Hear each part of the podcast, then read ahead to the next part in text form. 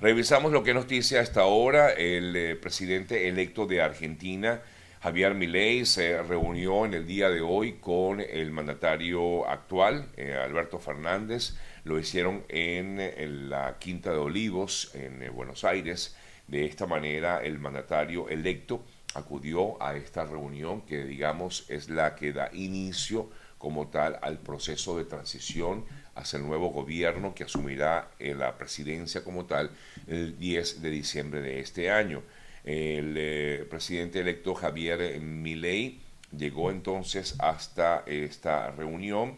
eh, que duró aproximadamente, bueno, menos de una hora y al finalizar la Casa Rosada emitió un comunicado en el que informó en el encuentro, que el encuentro como tal se realizó con el objeto de dar inicio a este proceso de transición eh, institucional entre los equipos designados por ambos, em, digamos, equipos de gobierno, ¿no? en distintas áreas del gobierno. Mientras tanto, también por supuesto debemos destacar parte de lo que fue a la jornada del día de ayer en la, relación con el triunfo de Milei en Argentina, el propio Milei informaba acerca de que parte de su equipo ya había comenzado reuniones directas eh, con el Fondo Monetario Internacional. Recordamos que Argentina tiene una deuda eh, cercana a 46 mil millones de dólares con el Fondo Monetario Internacional y esto ha sido también parte de lo que él ha prometido, eh, Javier Milei, de sanear la economía argentina y razón por la cual ya se inició este proceso de Em, de, o estas eh, reuniones con el Fondo Monetario Internacional. Hablando de justamente el tema económico, ayer en la Bolsa de Nueva York, empresas argentinas que cotizan allí en la bolsa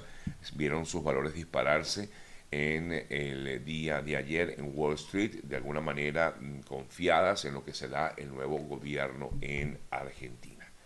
Por otro lado, también Milei informaba acerca de Em,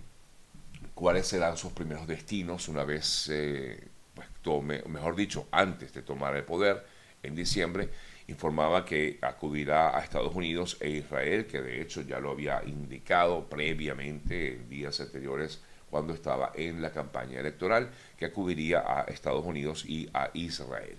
Igualmente, eh, bueno, el mm, presidente electo recibió mensajes de felicitación de varios países del mundo, de varios mandatarios desde el mismo momento en que ganó, así como de, también de algunos políticos reconocidos como entre otros eh, Iván Duque, eh, María Corina Machado, han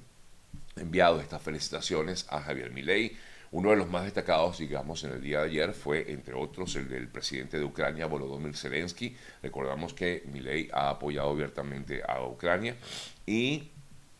eh, de hecho, el propio Zelensky decía que apreciaba esa posición clara que ha tenido en torno a su apoyo a Ucrania, según lo que manifestaba el presidente Zelensky. Otro que también habló eh, sobre el eh, triunfo de Milei fue Nicolás Maduro, que no había dicho absolutamente nada del triunfo de Milei, pero en esta oportunidad pues habló sobre, o mejor dicho, hizo comentarios que por supuesto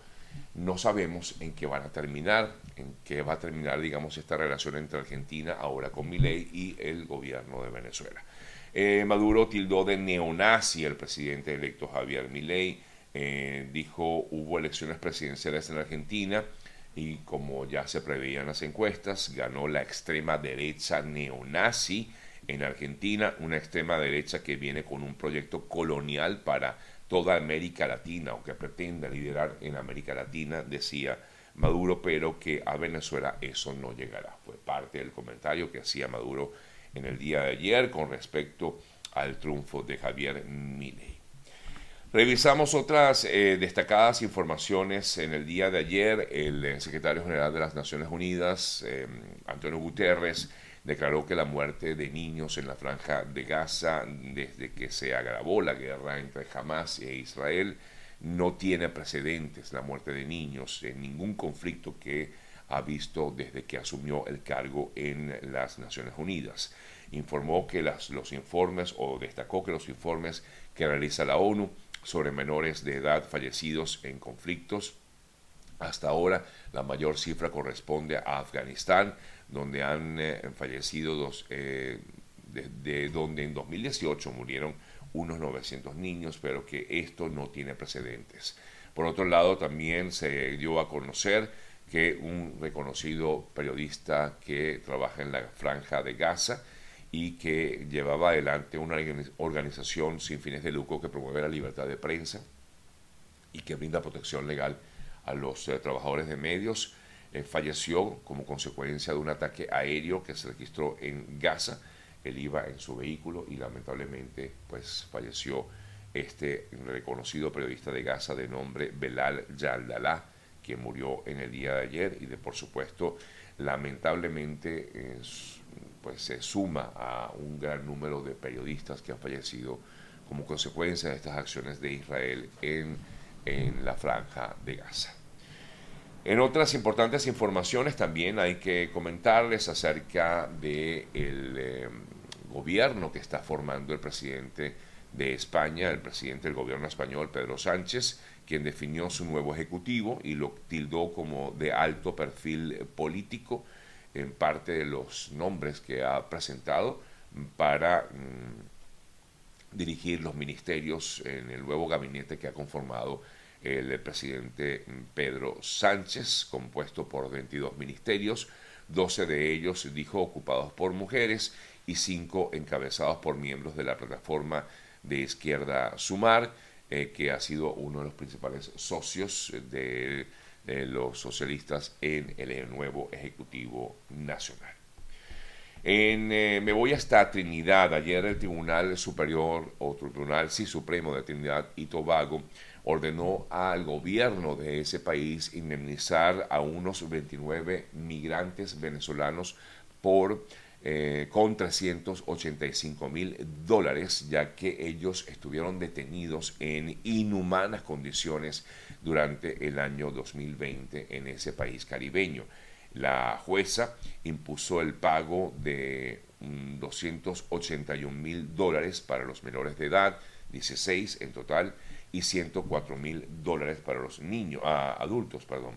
Los, eh, eh, o la información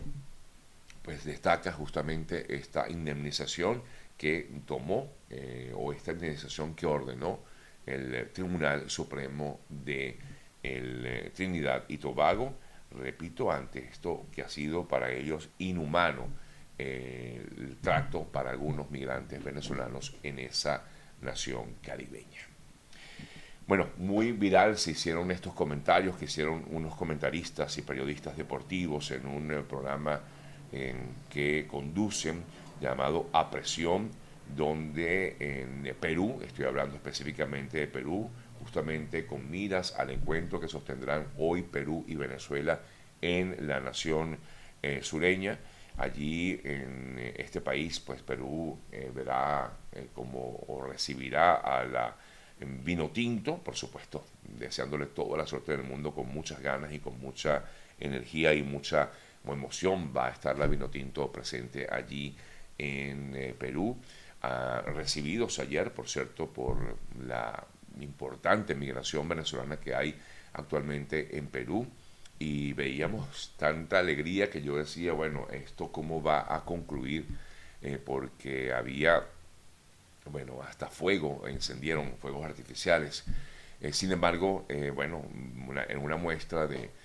civismo, las mismas personas recogieron toda la basura que lograron eh, hacer a raíz de lo que fue la llegada de la Vinotinto, de la selección Vinotinto, en una muestra de lo que se debe hacer a la hora de este tipo de, de acciones. Pero comentaba que en un espacio donde estaban varios periodistas y comentaristas deportivos hablando sobre Venezuela y mm, Perú. Hubo unos comentarios que, bueno, ya seguramente ustedes están al tanto, comentarios misóginos, comentarios totalmente machistas, discriminatorios eh, hacia la mujer venezolana, eh, donde hacían eh, referencia a supuestos pagos que tendrían algunas mujeres venezolanas en el Perú.